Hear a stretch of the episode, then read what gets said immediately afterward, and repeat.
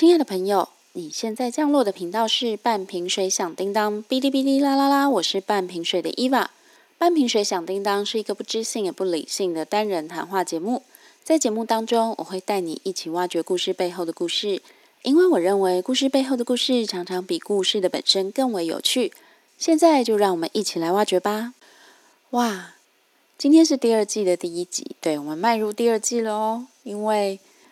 也三个月了嘛，虽然中间有点偷懒，但是，嗯，我想我还是把它分成第二季的开头好了。就是我现在这个节目迈入第二季了，也开始有一些听众朋友留言给我，觉得很开心呢。因为其实我这个 podcast 跟我就是在其他地方做人做事有一点不一样，就是我没有大肆宣扬它哦，我会给一些比较亲近的朋友听，或者是嗯。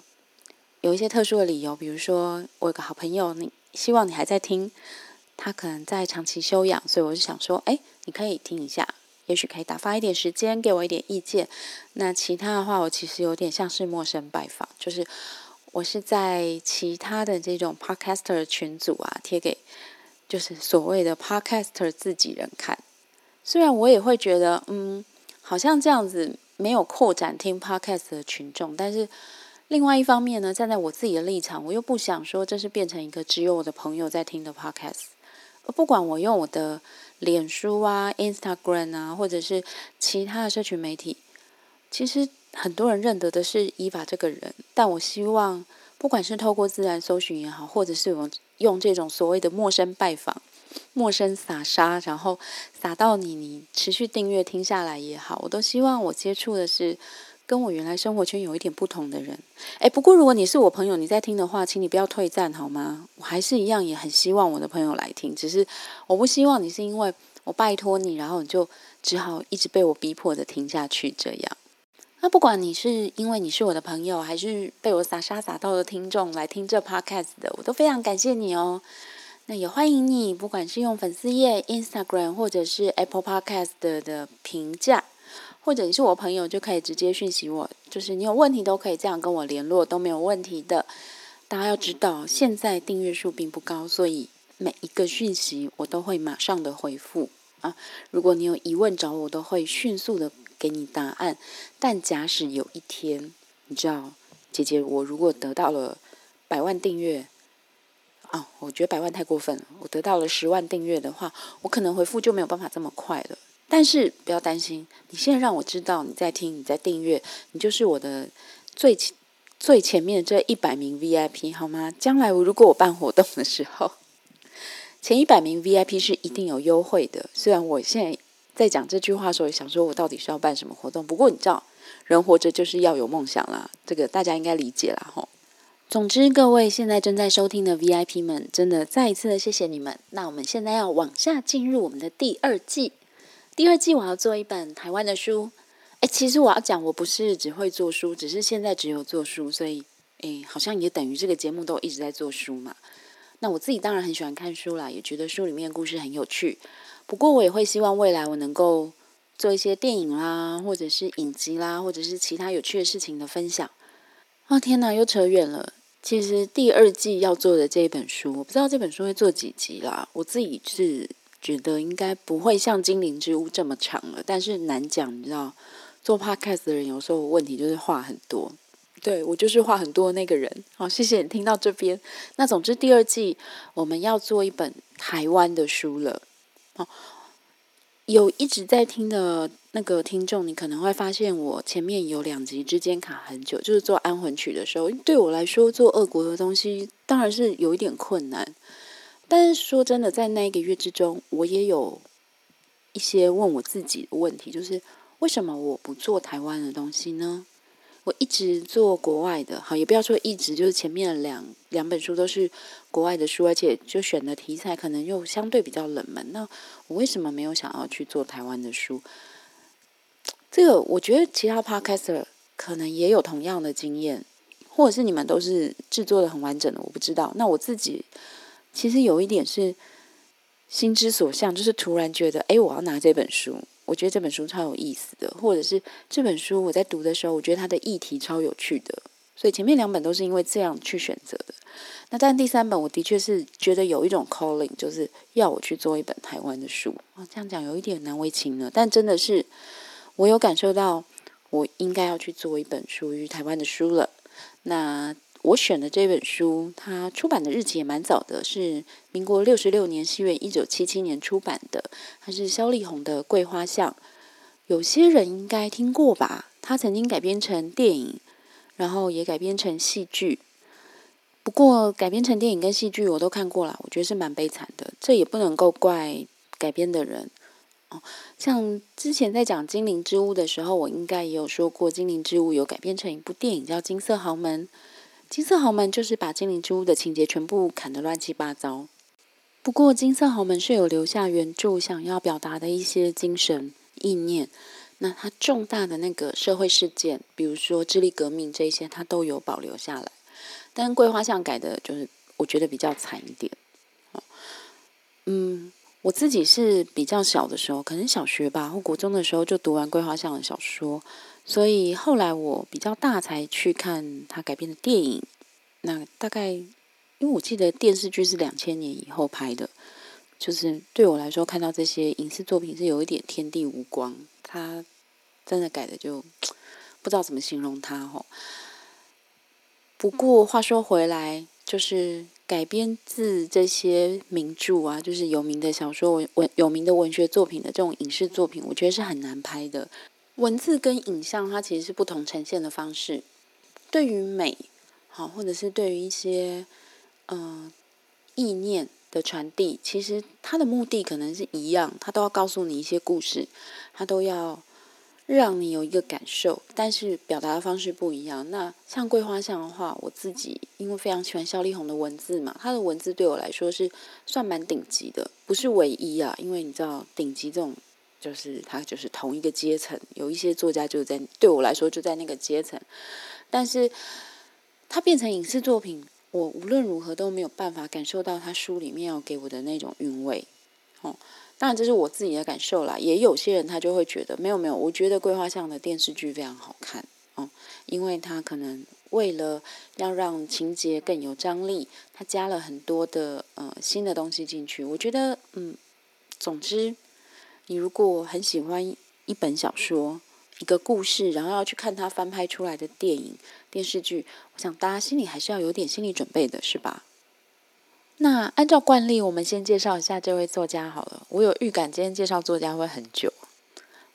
肖丽红呢，他是出生于台湾嘉义布袋镇的一位作家，现在是不是叫布袋镇还是布袋乡？我不确定。哦，总之他是在嘉义出生长大。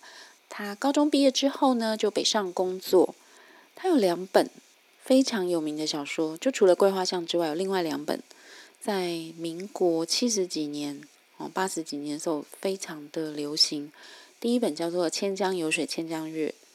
如果你跟我一样都是民国六十几年出生的，哦，然后你稍微有一点喜欢看书，应该都有读过这本小说。它是某一年的《联合报》的。那种文学奖的首奖，长篇小说的首奖。然后另外一本比较晚发行，在一九九六或九八吧，我真的记不起来，叫做《白水湖春梦》。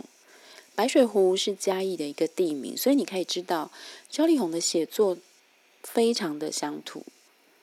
非常的乡土的意思是，呃，他的五本著作，除了其中一本发行量比较少的《桃花与正果》之外，其他四本小说的背景。大概都在嘉义的东石啊、布袋、白水湖以及台南的北门这一带，就是我们可以说就是嘉义跟台南的交界处的这一带。现在我们有一个名称，称之这一区为盐分地带。哦，盐分地带顾名思义，他们早期维生的方式就是晒盐，然后当然还有渔业，就是一些近海的渔业啦。那小李红的著作都是。围绕着这些乡土，但我说嘛，他又不是传统的那种乡土文学小说家。你看他的作品，他没有那种很强的批判性，他不会呃写一些关于什么剥削啦、贫富不均啦这种问题。有的时候我会认为他可以算是所谓的闺秀小说家，但是另外一个方面，我今天想要谈谈我眼中不同的肖丽红。他的文字非常的洗练。我前面应该有讲到，文字非常非常的优美。他受所谓的就是传统的这种旧的中华文化影响很深。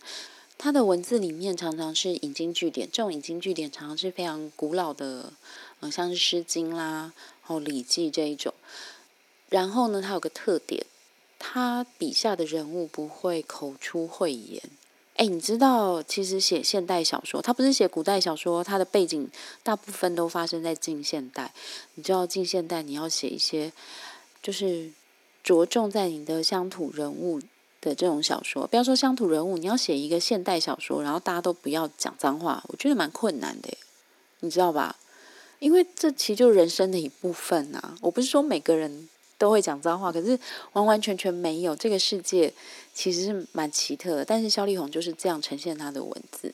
所以，嗯，我从很小的时候读肖丽红到现在，为了做这本书再去读一次哦。我我觉得我的想法是不一样，就是肖丽红是一个乡土小说家，但是他呈现的方式是比较闺秀的笔法，他写了非常多的礼俗，嗯，然后有很多我们不为人知的台语的谚语。你可以说萧丽红的乡土其实是非常典雅的，我认为这是乡土文学的经典之一，因为我们以前认知的乡土就是可能很草根呐，啊，很离俗，那没有不好。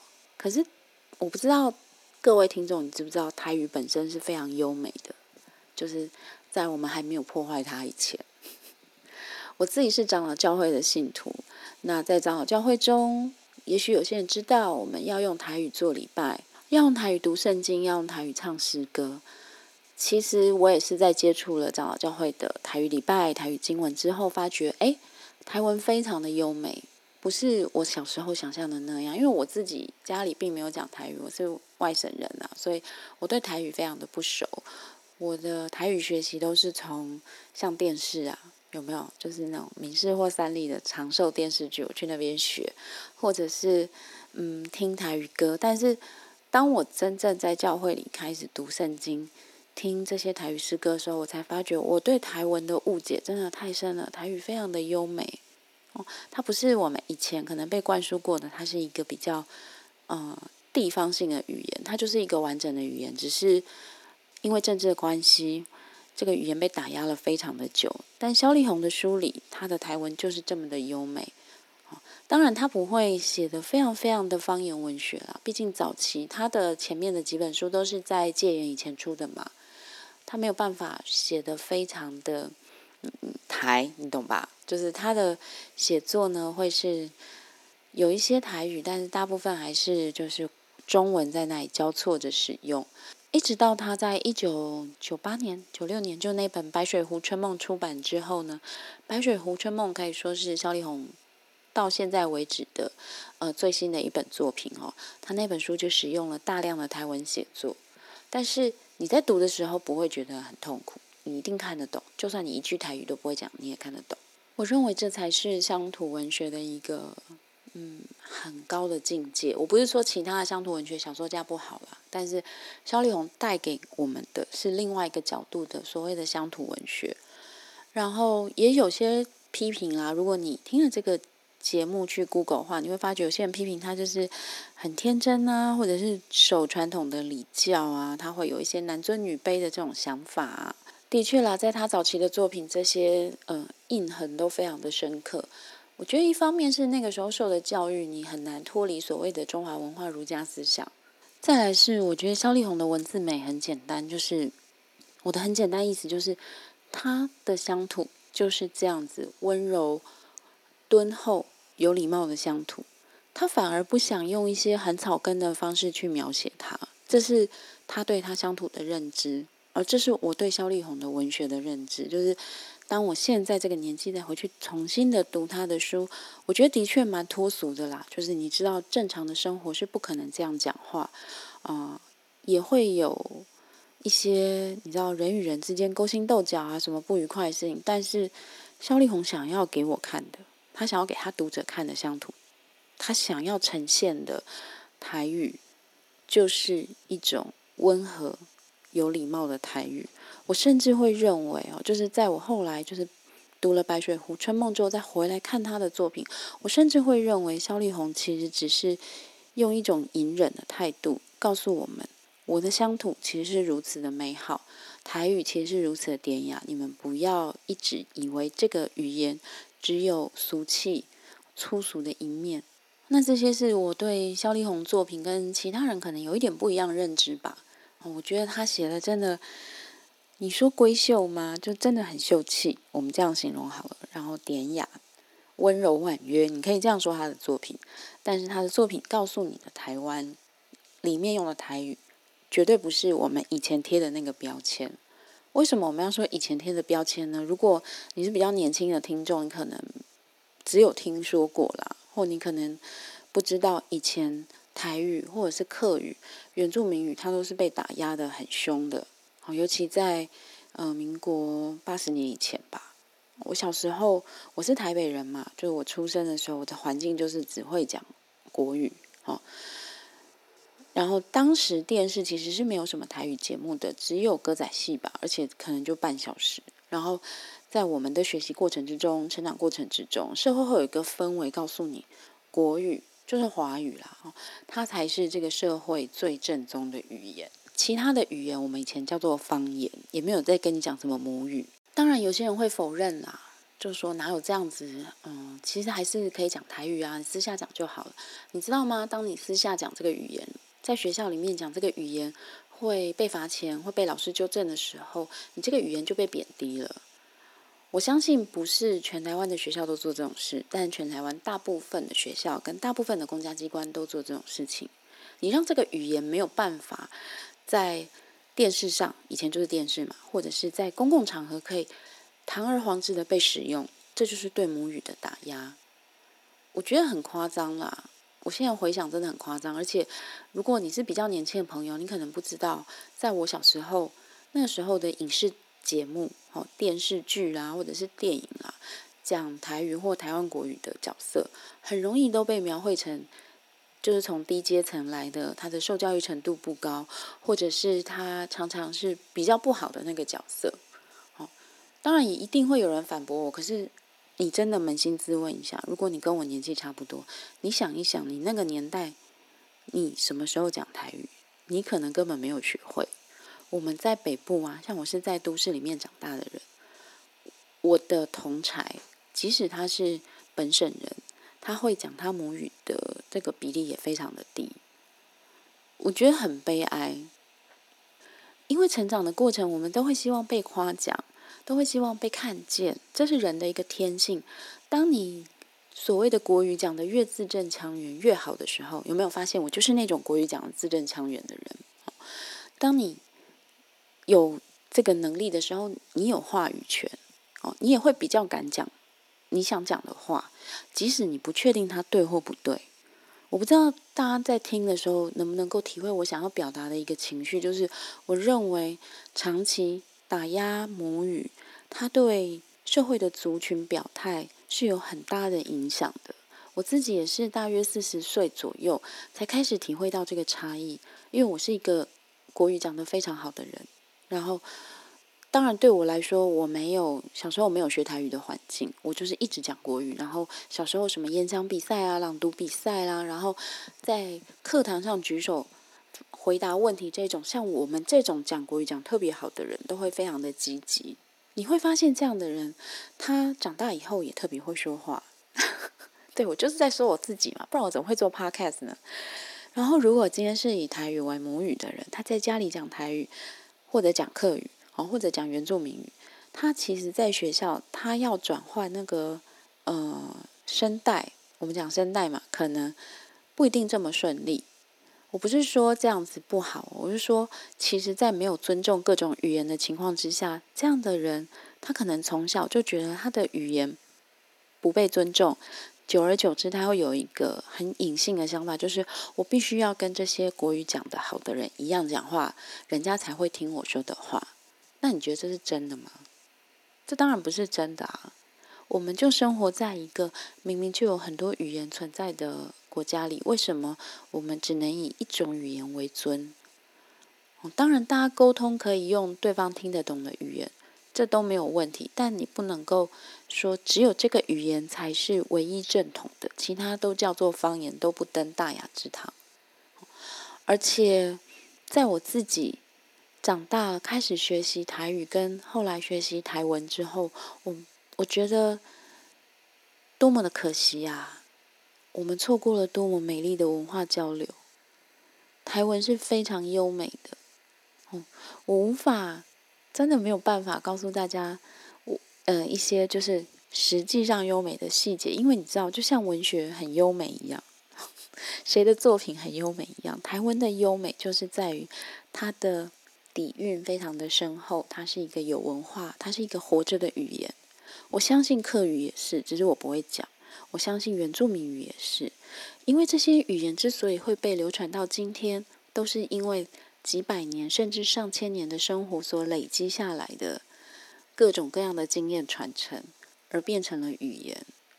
而我们当年只因为我们想要，就是可能方便统治吧，啊，或者是我们有一些文化优越感的原因，就打压了不同的语言，以至于。影响的，除了我刚前面讲的表达之外呢，其实我们也错过了非常多属于台湾这个地方非常优美的文化跟传统。当然啦，你也可以反驳我，就像之前也有候选人说母语你回家学啊，为什么学校要教你？我不知道在听的人，你的母语是哪一种？我自己的母语就是华语啦，因为我就前面讲过嘛，我是外省人，我的母语真的没有别的语言。但是我知道我身边很多家里本来可以讲台语，可是，在这样的氛围之下，家里讲台语的比例就越来越少。哦，跟我同一辈的人，很多自己的台语讲的都不是很顺。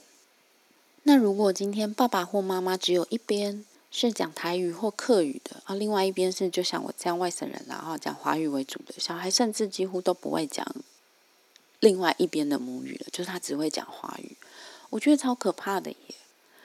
因为我自己会开始想要学台语，当然跟呃我先生是一个道地的台湾人会有一些关系。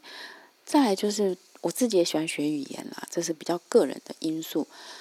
但我常常会想，在我那个年代。你是基于什么原因？你完全不想学阿公阿妈的话呢？应该是大人暗示你的吧？那大人的暗示也来自于他们环境的暗示，就是啊，没关系啦，我们就是大家都讲国语就好了，讲国语就可以沟通嘛。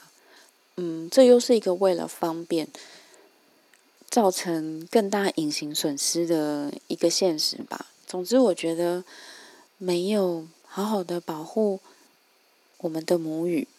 尤其是我们在一个很多族群共存的国家里，我们没有好好保护我们的母语，带来的是现在一些文化的断层。那学校里面为什么要教母语？就是因为要告诉孩子母语很重要。我知道有很多母语的教学方式还蛮僵化的，因为我自己有朋友就说啊，其实学校教母语不理解啦，那个就没有环境啊，怎么样，小孩死背啊。嗯，我真的知道。就是我们在教学上并没有配套的非常好，但是这另外一个意思就是，那也是因为我们之前打压了这么久嘛，所以以至于当你要去教孩子讲台语、讲客语、讲原住民语的时候是有困难的，因为前面的断层。但是我相信，对我自己来说，我自己往回看，大概呃推行母语教育大概也二十年了吧。我觉得至少让这些语言，台语、客语、原住民语这一些，呃，可能还有我也漏掉语言，sorry，就是这些语言它回到了一个它该有的位置。那接下来我也希望台湾是一个很多新住民来的地方，有越南人呐、印尼人呐，不同地方的妈妈在这边生下台湾的孩子，我也会觉得，如果我们已经有过以前就是这种伤痛的打压母语的经验。会不会在下一个二十年，我们也会有就是印尼妈妈、越南妈妈的话也一样被尊重？哦，或者现在已经有了，只是我不知道。但我要表达的就是，我相信任何一种语言，它不可能就是所谓的草根离俗粗鄙，它一定有它的文化在里面。只是你要不要认识这个文化？讲好远，我觉得第一第一集可能书的内容根本就没讲到。但萧丽红的小说的确是用了大量的台语写作、台文写作啦，哈。那配上许多呃，可能我们不知道的典故。我小时候读的时候，就因为我以前没有 Google 嘛，没有网络嘛，那小时候我的见识当然也很有限，我就想说，哦，这些习俗应该就是大家都知道的吧。后来我发觉，哎，没有哎，他讲的东西大家也都不太清楚。那直到有网络之后，有一些我会去 Google 才比较清楚。那我觉得他是厉害就在这一点。你知道他写《桂花巷》的时候，他才不到三十岁，可是他里面写的呃这些嗯故事啊，还有这些我们所谓的刚刚讲了很多遍的哈一些台语的俗谚呢，哇，真的非常丰富。我不知道他。怎么记起这么多东西的哦？因为以前没有电脑啊，就是可能他都是自己记下来，用手记，或者他再去找资料，等等等等。好，那前面不知道有没有讲到？诶，应该有讲到他是布袋人啊这件事情，所以他的文学作品很多都是围绕在布袋、东石、白水湖哦，还有就是北门。那个台南的北门，就是呃嘉义台南这一带的盐分地带区哦。盐分地带是后来我们帮他取了一个称呼哦，就是在这一带，就是呃应该也到了台南的学甲七股这一带，它就是顾名思义，它的地方这些地区的土地盐分含量比较高。那他们的呃居民在早期啦，都是以晒盐以及近海渔业为生，所以相对来说生活是。会比较辛苦的，你知道，因为以前科技也不是很发达。我的意思，那个以前是可能清朝或者是日治时代哦，所以呃，捕鱼的关系，你当然有时候就会遇到一些灾难，就是遇到一些海难嘛。然后晒盐的话，当天气不好的时候，你这个收成就不会好。而而且以前盐是专卖的，所以嗯，也会有一些跟政府，不管是哪一个 政府之间的。嗯，一些小冲突吧，我们这样说好了。总之，盐分地带的人呢，生活不是这么容易，所以会磨练的个性也比较刚毅。有另外一本小说叫做《盐田儿女》，就是是以这一代为背景所写的一本小说吧。我记得，如果以后有机会，我们也可以做这本书。那么，桂花巷它的背景就是发生在台南的北门区，以前叫北门屿。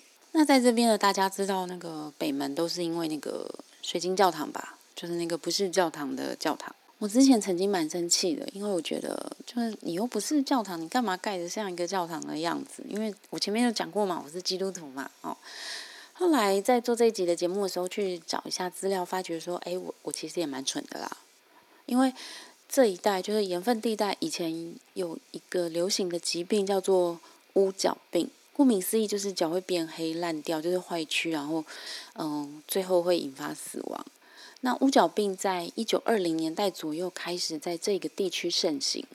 一听一开始会以为这是一个，嗯，那种细菌或病毒引发的疾病，但后来发现不是嘛？它是因为那个区域它会一直挖水井，因为他们的淡水不够。所以会一直挖水井打水，可是呢，在那边的地层，就是在盐分地带这一带的比较深层的地层，它含有大量的砷，所以造成了呃，就是饮用这种含有砷的这个井水的人，他就会有慢性砷中毒的症状。那在乌角病的这个治疗哦，还有他的研究上，那当时的基督教会曾经出了很多的力。我们也知道嘛，战后就是美国送来了很多宣教士。里面也有医生做传道，以及一些医疗的宣教。那当然，我们台湾人自己的医生，像王金和医师、成功北医师跟曾文斌医师哦，这些医护人员呢，还有基督教会在当年乌角病盛行的时候，为乌角病患做了非常多的努力。这个病在台湾可以说已经绝迹了，所以台南市政府当时在嗯北门这边要盖这个景点吧，啊纪念。纪念建筑之类的，他们就决定，哎，也考虑基督教会对当地曾经有过的贡献，盖了这个水晶教堂。但我觉得我这样讲起来也蛮牵强的，你觉得呢？我觉得蛮牵强的。而且它水晶教堂，如果你去过就知道，它真的跟当地文化很难接上边吧。所以大家打完卡就走了，好像也不会有人就是真真切切去看一下，说，哎。北门到底发生过什么事情？哦，它是一个什么样的地方，或者是说在看了北门的一些像盐田呐，哦，或者是其他的景点之后，你回头再看那水晶教堂，就觉得好奇怪哦，你为什么盖在这里？总之是蛮突兀的啦。但是北门蛮出名的一个建筑就是这个水晶教堂。那另外在北门当然也有乌角病的那个纪念馆。哦，因为当时我就前面讲了嘛，有很多病患，那他现在一些呃当时诊所的遗迹有被保留下来，成为一个纪念馆。那么在呃北门还有一个很大很大的，也是宗教场所啦，叫做南昆生代天府。这个可能有些朋友也去过吧。如果你是传统信仰的家庭，你到那附近应该都会去拜一下。那南昆生代天府呢，它主要祭祀的哦，就是那个。代天巡狩就是讲那个叫做五府千岁吧。诶，我台语真的不太好，我如果用台语讲，你们不能笑我。就是嘿，翁牙公啦。那因为那个翁牙公哦，他在传统信仰里面他是那个航海守护神。我们刚前面讲过嘛，这一区就是尤其在北门这一带哦，就是出海捕鱼的人非常多。早期啦，我是说就是以前一百年前的时候，很多人他是以打鱼为生的。那个时候不管是航海科技应该没有那种东西了哦，没有什么航海科技。然后台湾的海象又相当的颠簸，你知道，有时候一下就海象就改变了。所以其实，呃，这些靠海为生的人跟他们的家庭，他会长期处在一个蛮担心的状态。你不知道今天出去能不能够回来。哦有的时候跑远一点，就是完全没办法联络嘛。即使是现在船出海了，其实也不太容易联络得到船上的人哦。所以航海这件事情，它的不确定性跟风险性是蛮大的。那当然，这样在这样子行业里面工作的人，哦，打鱼的人以及他的家人，就很容易去抓住一个觉得有希望的生命，这是非常。可以理解的。那我们也可以看到，台湾早期我们很多人是靠海吃饭，所以在台湾的沿海会有各式各样，就是保佑航海的这种庙。那南昆山代天府很大哦，我以前去过。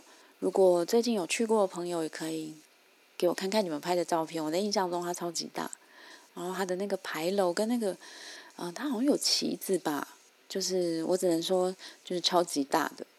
那因为那一带没有。就是像台北这样很多高楼大厦啦，所以在那边看到真的是觉得这个庙非常的壮观。那它也是古迹嘛，我就前面就讲过说，当地真的很多靠海吃饭的人在早期，所以他们会非常愿意就是奉献给这个庙，让它盖得嗯越高越大越漂亮。那主要就是希望可以求得一个保佑这样。嗯，当然宗教不同，可是。我并不希望说大家听到这边觉得啊，那好迷信哦。